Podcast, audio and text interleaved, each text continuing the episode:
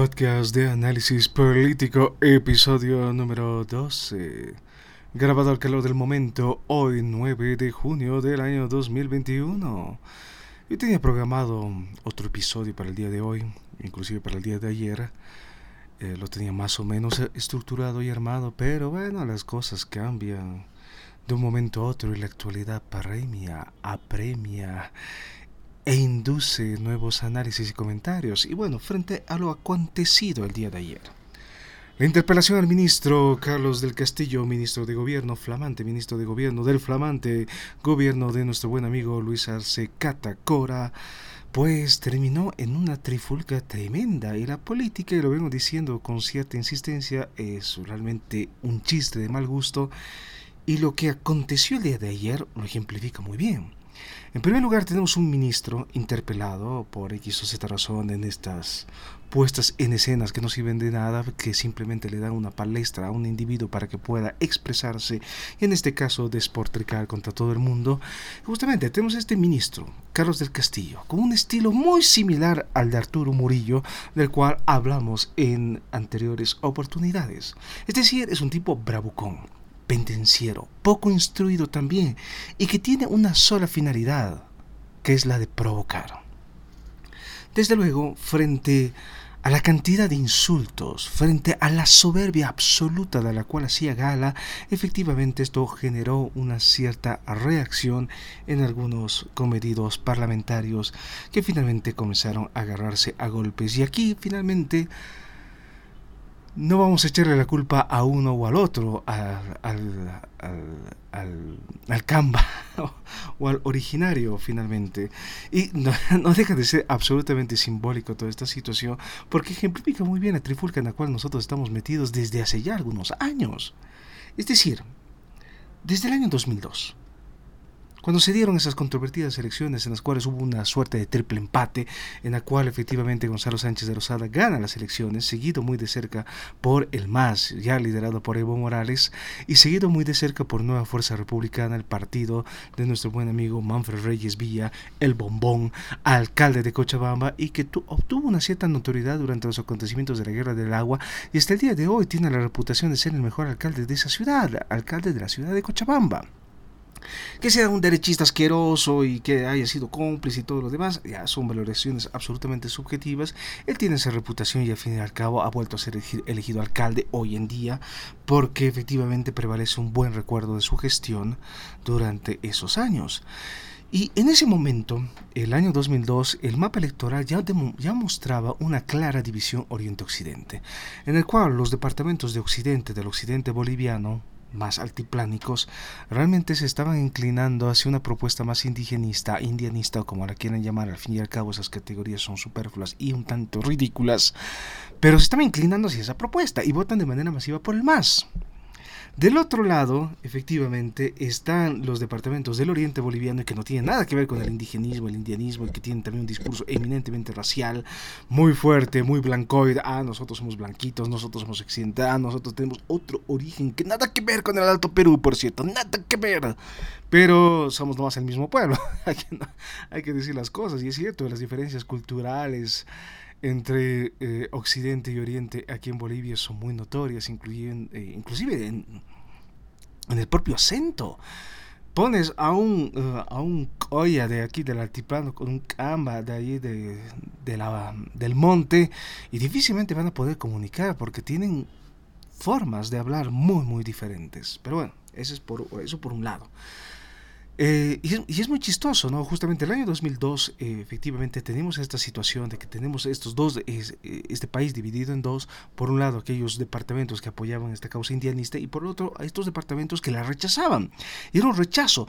Y justamente todo ese entramado político se va Ah, construyendo en relación al rechazo al proyecto indigenista. Es lo que va a dar eh, paso a todo ese delirio autonómico con una amplia vocación racista y racial. Y hay que decir las cosas como son. Y efectivamente, lo, lo, curioso del asunto es que finalmente la reivindicación de, este, de la autonomía eh, regional cruceña, la autonomía Camba, la nación Camba y todo eso, se fundamenta en un discurso muy similar al de los pueblos indígenas eh, es la autonomía política. Los pueblos indígenas, por lo menos aquí en Bolivia, desde hace mucho tiempo, inclusive desde, desde la fundación de la República, lo que están buscando es mayor autonomía política y la restitución de sus territorios ancestrales para que puedan tomar decisión por cuenta propia, sin tener que pasar por el Estado central, siempre un poco adefesioso. Y la idea de la autonomía política era justamente restituir estas instancias de representación que son eminentemente indígenas y que no fueron desarticuladas durante la colonia y que tuvieron vigencia y estuvieron vigentes durante muchos, muchos años. Efectivamente, en ello llega la República y la República dice, ah, no, lo sentimos mucho, somos un Estado unitario, aquí nada de representaciones locales, nada de representaciones indígenas, aquí todos van, son representados por el Parlamento bien bonito que es elegido por un 3% de la población y que todos son blancos, hombres y Además, entonces eso excluye de oficio a ingentes cantidades de personas de este estado tan bonito. Y a partir de eso justamente surge toda esta reivindicación de la autonomía em, em, originaria, campesina, como se le llama hoy en día, la, la autonomía indígena, que es la gran reivindicación de los pueblos indígenas, y que finalmente todo este delirio de la nación Kama va a retomar los mismos lineamientos, la reivindicación cultural y la especificidad cultural de una región en particular que no tiene nada que ver con el Alto Perú y que finalmente están reclamando su espacio de representación para tomar decisiones por cuenta propia. Y lo que acontece en el Parlamento, y son las imágenes que, bueno, están siendo eh, reproducidas en todo, en todo lado y los memes, somos muy fértiles en la producción de memes, es absolutamente increíble y absolutamente jocosa. Y es lo que, y es lo que se muestra finalmente. Es un indígena golpeado por un camba. Ah, no, es un racista degenerado. es absolutamente chistoso y que ejemplifica muy bien esta trifulca en la cual estamos metidos desde hace muchos años, Oriente y Occidente. Somos un mismo país. Y finalmente es, es lo terrible de todo esto, ¿no? Estamos un año ya con esto de la pandemia, un año que no hemos aprendido nada y que finalmente cuando llega nuestro, el ministro Carlos del Castillo, con ese aire sumamente prepotente y comienza a vociferar y a decir cosas muy duras y acusar a todos ustedes son cómplices de la corrupción. Como si finalmente el gobierno de Evo Morales no tendría nada de qué reprocharse, cuando casos de corrupción también hubo durante ese gobierno. Hay un aspecto que mm, me gustaría un poco eh, rescatar en relación a todo eso. Con relación a los acontecimientos del año 2019 se ha escrito mucho, ¿no? Y se está escribiendo mucho en estos momentos. Y desde luego eh, el gobierno de Luis Arce Catacora tiene una misión absolutamente fundamental y cardinal en estos momentos, que es consolidar la tesis del golpe de Estado para afianzar su propio poder, y el poder del MAS. Y tal vez eh, miras a un retorno de Evo Morales, aunque eso está en vilo. Y no creo que regrese Evo Morales, no de momento en todo caso. Pero bueno. Evo Morales sigue por ahí dando vueltas y mirando con su ojito bien bonito todo lo que acontece en la realidad boliviana. Y bueno, lo que quería comentar es que finalmente, como se ha escrito mucho, hay muchas posturas y hay muchas eh, publicaciones que van reforzando justamente la tesis del golpe de Estado. Y lo curioso es esto. La tesis del golpe de Estado, que parte de esto del golpe de Estado blando, que es la teoría de Gerald Sharp, si mal no recuerdo, y que establece que finalmente el golpe blando se origina en una especie de complot mediático para manipular a la opinión pública y bueno, está bien, ¿por, qué no? Puede darse efectivamente. Lo curioso es que finalmente todas las denuncias de golpe blando siempre se producen dentro de la izquierda. Y es lo que pasó en Nicaragua, es lo que pasó en Guatemala, es lo que pasó en, en, Brasil, lo que pasó en Colombia, no, lo que pasó en Ecuador, mil disculpas, en Colombia está en otro, en otro bochinche, mil disculpas, pero es muy curioso justamente que finalmente dentro de esta conceptualización eh, un tanto pueril que establece que la izquierda es buena y la derecha es mala, efectivamente cualquier manifestación de protesta o cualquier impugnación hacia las políticas de izquierda es percibida como un acto de manipulación mediática y sobre todo es un acto de golpe de Estado. Y ese es un discurso extremadamente peligroso y que deslegitima cualquier tipo de protesta. Es decir, yo no tengo la posibilidad de protestar y no puedo decir nada en contra de la izquierda porque voy a ser tildado de golpista, voy a ser tildado de que de ser un manipulador, voy a ser tildado de ser un individuo que está siendo influenciado por estas fuerzas oscuras de las potencias internacionales que quieren hacerle mala publicidad a estos gobiernos tan bonitos que tienen resultados extraordinarios. Y eso me parece extremadamente peligroso. No debemos olvidar que, tenemos, que para poder realizar cualquier tipo de análisis tenemos que rebasar esas categorías de lo bueno y lo malo que es, que es eminentemente subjetivo. Y todos los gobiernos, ya sea en Bolivia o en el resto de América Latina, tienen cosas positivas con cosas muy negativas. Y no lo vamos a negar. Los gobiernos neoliberales en Bolivia, por lo menos hablando de los últimos 40 años, tienen cosas muy positivas y están políticas públicas que han cambiado la faz justamente de este bonito país están las reformas de 1994, impulsadas por el gringo maldito, por el propio Sánchez de Lozada, y que cambiaron el panorama político. Está la ley de participación popular, que le dio un espacio de representación a los pueblos indígenas y sin la cual Evo Morales no sería presidente. Pero bueno, Mucha gente se olvida de eso porque es muy cómodo olvidarse de todas estas cosas. Es muy cómodo eh, finalmente señalar un chivo expiatorio, señalar un enemigo primordial y principal de todo este despelote y que su sola presencia es la causa de todos nuestros males. Y es muy fácil caer en ese tipo de discursos. Efectivamente, los gobiernos neoliberales tuvieron sus cosas positivas. Desde luego que sí, impulsaron reformas muy interesantes. Está la ley 1178. Finalmente es un hito en la gestión pública en Bolivia. Es una ley que no ha sido reformada. Está la ley 777, el número bonito de Dios pero que es un aditamento a la ley 1178 y que no la cambia en esencia, simplemente va a incorporar este delirio del vivir bien para estructurar un poco este modelo, este nuevo modelo de gestión pública, pero en los hechos no hemos cambiado de modelo. La ley 1178 sigue vigente, pese a que nunca se ha implementado verdaderamente y tiene sus grandes deficiencias, desde luego, en su implementación. Su diseño está bien, es un, ejemplo de eh, un excelente diseño de una política pública o de un modelo de, de, gestión pública, pero que no logra implementarse por las malas prácticas a las cuales estamos muy habituados nosotros los bolivianos, porque todo gobierno entra y piensa que, piensa que finalmente su principal misión es distribuir pegas entre la gente de su confianza, y lo han hecho todos los gobiernos en Bolivia. Eso por un lado. Los gobiernos neoliberales no son tan malos como lo recordamos. Desde luego, el gobierno de Banzer, el último gobierno de Banzer, fue un desastre total. Ese gobierno yo lo responsabilizo de manera muy clara y tajante de todos los males de Bolivia, porque realmente fue un desastre, porque el general Banzer no tenía idea de cómo gobernar este país y todo lo hace mal. Y la única forma que tenía de gobernar era aplicando la mano dura y gobernando con toda su familia, desfalcando con actos de corrupción cada vez más escandalosos. Y eso pues aniquila por completo el sistema partidario que se va al mismísimo diablo. Y se fue el mismísimo diablo. Y de eso surgió esta nueva visión de Bolivia, refundacionista, con la recuperación de los recursos naturales, con este discurso heroico. Nosotros que hemos luchado ahí en las calles por el agua, nosotros que hemos luchado ahí en las calles por el gas. ¿Y dónde estaba Evo Morales en todo eso?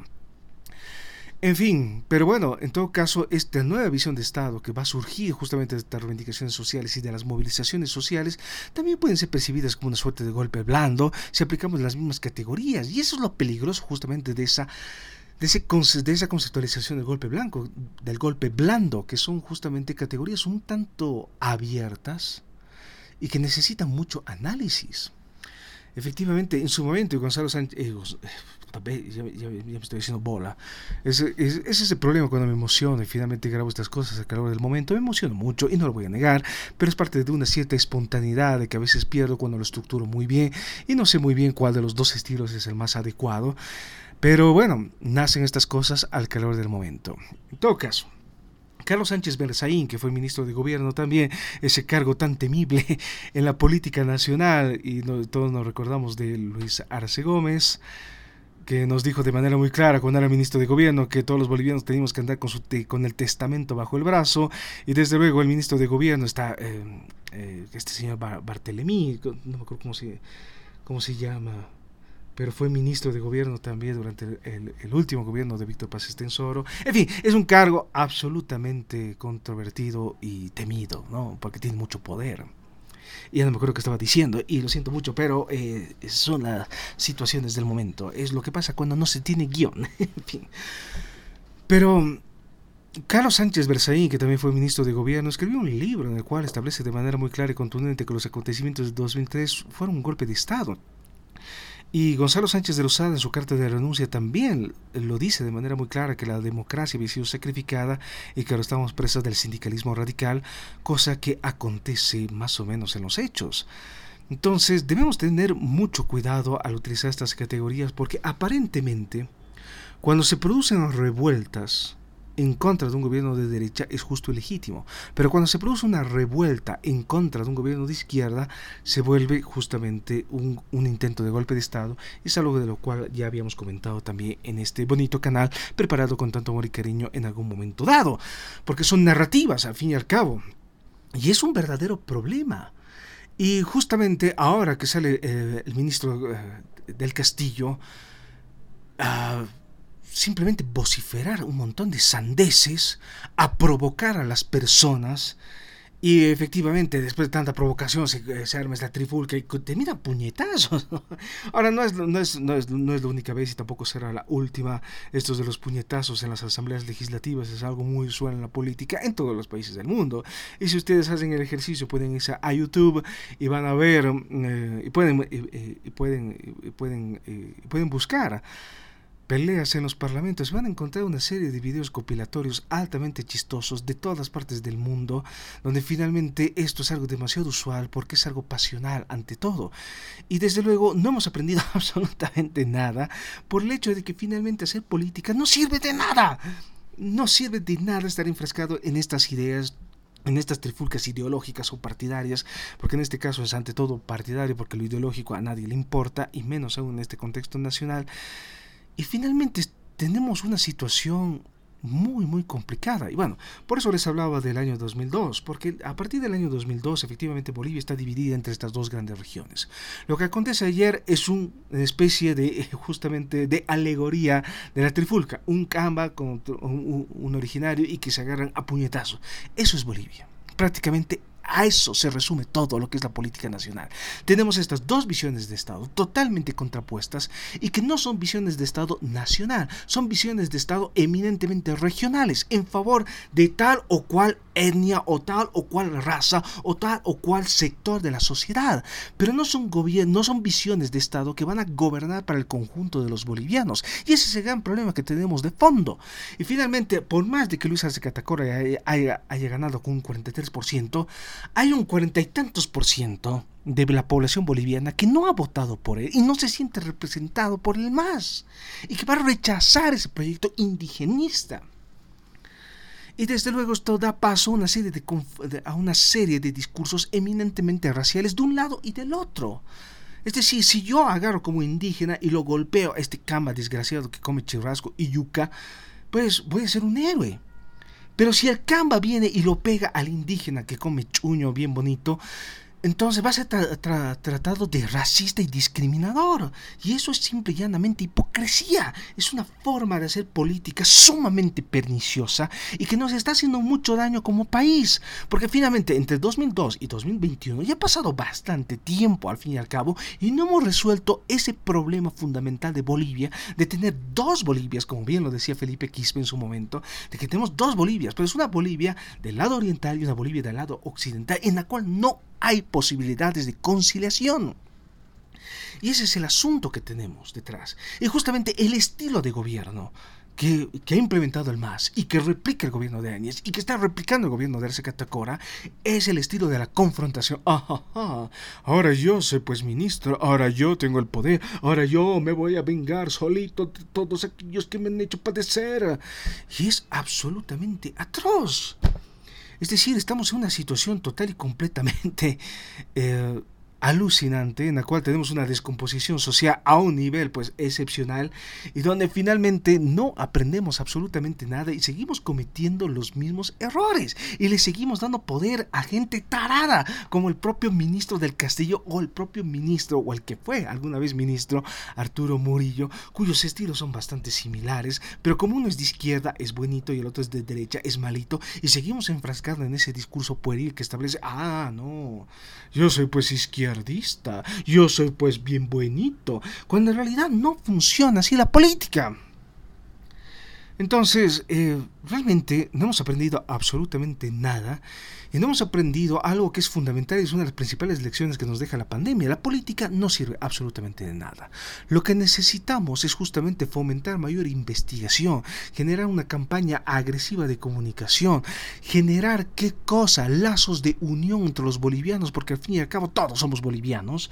Y no importa si eres indígena o no indígena, camba o no camba, alto o no alto, gordo, flaco, verde, azul, amarillo o el color que te dé la reverenda gana, porque al fin y al cabo eso de la identidad... Eh, me confiere a mí. Si yo tengo la voluntad de creerme perro, pues me creo perro y punto final. ¿Y quién me va a decir algo? Nadie tendría por qué decirme nada. Si yo quiero creerme perro, pues soy perro y punto final. Lo que sí no se puede permitir en cualquier contexto democrático es el proselitismo. No puedes obligar a otras personas a pensar como tú lo haces. Si tú te crees perro, es tu problema y está bien y se lo respeta. Pero no puedes inducir a que otros crean que también son perros. Ese es el asunto de fondo, jóvenes y jóvenes, niños y niñas, señoras y señoritos. Gente bonita que me escucha de cuando en cuando en este canal tan bonito, eh, que estoy aquí para entretenerlos en mi vocación de docente payaso. En fin. Entonces, eh, lo que pasó el día de ayer en la Asamblea Legislativa Plurinacional es un acto total y completamente vergonzoso y que revela las profundas deficiencias del sistema político que no puede encaminar mecanismos para canalizar demandas ciudadanas. Y al fin y al cabo tenemos justamente estas actitudes extremadamente prepotentes donde viene un individuo y te agrede de manera ofensiva, tal como lo hacía Murillo tal como lo hacía Juan Ramón de la Quintana, tal como lo está haciendo ahora el ministro Carlos del Castillo. Y al fin y al cabo, mis disculpas, mi garganta se seca y al fin y al cabo lo que nos exige el poder político es que estemos calladitos y que nadie diga nada. Ay, pobre de aquel que ose cuestionar, pobre de aquel que ose decir algo en contra de este gobierno. El gobierno de Luis Arce Catacor es el mejor gobierno que nos ha podido tocar, es lo mejor que te ha podido pasar. Y si tú no lo entiendes de esa manera, eres, es porque eres un pobre cretino, eres, es porque eres un derechista, es porque eres una pitita de esos jailones feos de la zona sur que hablan raro y que no pueden pronunciar la S. Entonces, ese es un problema tremendo. Y justamente la gran lección de la, de la, pandemia es que finalmente la política tuvo un límite porque ningún gobierno del mundo dio una respuesta concreta al tema de la pandemia. Y el otro es que finalmente la política no nos representa. Y no sacamos nada en medio de estas trifulcas políticas. Porque mientras esos infelices están agarrando puñetazos en un acto total y completamente bochornoso, los hospitales siguen colapsados. La gente sigue haciendo fila para sacar fichas todos los días para obtener una consulta médica y que te receten paracetamol como único tratamiento posible y deseable en este país. Pero claro, es mucho más entretenido ver justamente las trifulcas o ver el fútbol, porque al fin y al cabo la gente mientras anda distraída estará contenta y nos olvidamos del tema de fondo, que la pandemia sigue aquí, la gente se sigue muriendo y se sigue contagiando porque a la gente le importa un pepino, porque la gente prefiere el holgorio, prefiere salir y estar y bailar y nos importa un rábano todo y por eso estamos mucho mejor ahora eh, dentro de la percepción y de la opinión popular que el año pasado durante el gobierno de la choca maldita, porque durante el gobierno de la choca maldita hubo una cuarentena rígida y todos estábamos calladitos en nuestras casas sin hacer nada y todos nos comenzamos a aburrir porque finalmente salimos no para hacer actividades productivas, salimos para hacer holgorio, a bailar todos los días, a beber como descosidos porque es prácticamente un rasgo inherente de la sociedad boliviana eh, beber hasta perder el juicio. O como lo decía Jaime Sáenz, ¿no? Beber hasta sacar el indio. Entonces, ese es el asunto. Eh, desde luego todo esto me causa una serie de indignación y finalmente eh, es la prueba más clara y contundente que no hemos aprendido absolutamente nada en un año de pandemia y que finalmente la pandemia es el gran... Eh, equalizer, iba a decir. Y lo siento, no es porque quiera hacerme al gringo ni nada por el estilo, simplemente yo siempre he funcionado de manera bilingüe y no es porque quiera decir, ay, miren, yo, sé hablar muchos idiomas, soy políglota. No, es simplemente un rasgo de mi personalidad y lamentablemente tengo una fea tendencia de confundir idiomas y los mezclo de manera constante porque a veces me pongo a pensar en otros idiomas y voy mezclando y voy leyendo mucho en inglés últimamente y efectivamente voy mezclando el inglés con el español y salen este tipo de aberraciones, pero... Em, a lo que me voy es esto, la pandemia nos ha demostrado que finalmente todos somos seres humanos y todos somos igual de frágiles y que al fin y al cabo nuestras diferencias políticas, nuestras diferencias económicas o nuestras diferencias raciales son, eh, son definitivamente muy nimias y no deberían ser tomadas en consideración. Desde luego, países ya como en, eh, en, Europa o en los Estados Unidos de América, efectivamente ya la situación está entrando a una cierta normalidad y vamos a superar la pandemia porque son países mejores organizados y no es porque tengan mejor, mayor dinero. Tienen un sistema de salud pública que es mucho más eficiente que el sistema de salud pública que tenemos aquí en América Latina. Y inclusive en América Latina, frente a lo que pasa en el Brasil, en Argentina o inclusive en el Perú, Bolivia tiene pues el peor sistema de salud y es lo que yo quería hablar el día de hoy, pero que lo voy a dejar para el, siguiente capítulo, el episodio número 13 esto de la salud pública y justamente Bolivia tiene un pésimo sistema de salud pública, es realmente fatal. Y la gente no tiene recursos. Y si tú tienes la mala suerte de enfermarte y de enfermarte grave, pues estás condenado a morirte si no tienes el dinero para el tratamiento. Es eso lo crudo y es eso lo duro y ese es el tema de fondo. Pero no, nosotros estamos obnubilados por el trifulca, estamos obnubilados porque un cama le pegó un tinco y porque el tinco respondió y porque el tinco no sabe pelear y todas estas vainas, estamos obnubilados por eso y nos olvidamos del problema de fondo de este país, que es la salud pública, que nos estamos yendo al mismísimo diablo porque la gente no entiende justamente cuál es el despelote con relación a la pandemia. Y no tenemos políticas públicas de salud que sean claras, contundentes. No tenemos políticas preventivas y la gente finalmente acude al médico in extremis cuando ya no hay más. Cuando finalmente ya te estás, estás muriendo, estás agonizando, recién acudes al médico esperando un milagro y milagros en esta vida lamentablemente no hay. No hay Dios que va a velar por tu buena vida. No hay Dios que te va a proteger. La vida es dura y es cruel. Y al fin y al cabo estamos en esta situación, en este juego tan peligroso de sálvese quien pueda. Y realmente no veo una solución adecuada a todo este despelote. Y bueno, me gusta jugar también con la modulación de mi voz, porque bueno, es lo que me dio Dios, es el don que me dio Dios, y por lo tanto, ¿qué voy a hacer yo si me ha dado Dios el don? Voy a utilizarlo para qué? Para entretener a la gente, en fin. Pero bueno, en todo caso, estas peleas, bueno, al propio presidente Macron en Francia también lo, lo sopapearon bien chistosito, de manera muy marica, ciertamente, pero es chistoso para demostrar que finalmente no importa si es Bolivia, no importa si es Francia, no importa si es los Estados Unidos, también los Estados Unidos estaban metidos en estas trifulcas, la política funciona de la misma manera, es pasión, son eh, visiones encontradas y sobre todo total y completamente irreconciliables, y desde luego cuando los argumentos faltan y los insultos sobran, desde luego podemos resolver nuestras diferencias a puñetazos como bien lo hicieron nuestros honorables parlamentarios el día de ayer, 8 de junio del año 2021 es muy chistoso, es muy dramático y ejemplifica muy bien los grandes problemas que tenemos en la sociedad boliviana. Tenemos una sociedad total y completamente dividida, enemistada y absolutamente quebrada en dos campos total y completamente irreconciliables y no hemos hecho absolutamente nada para reconciliarnos con este como país.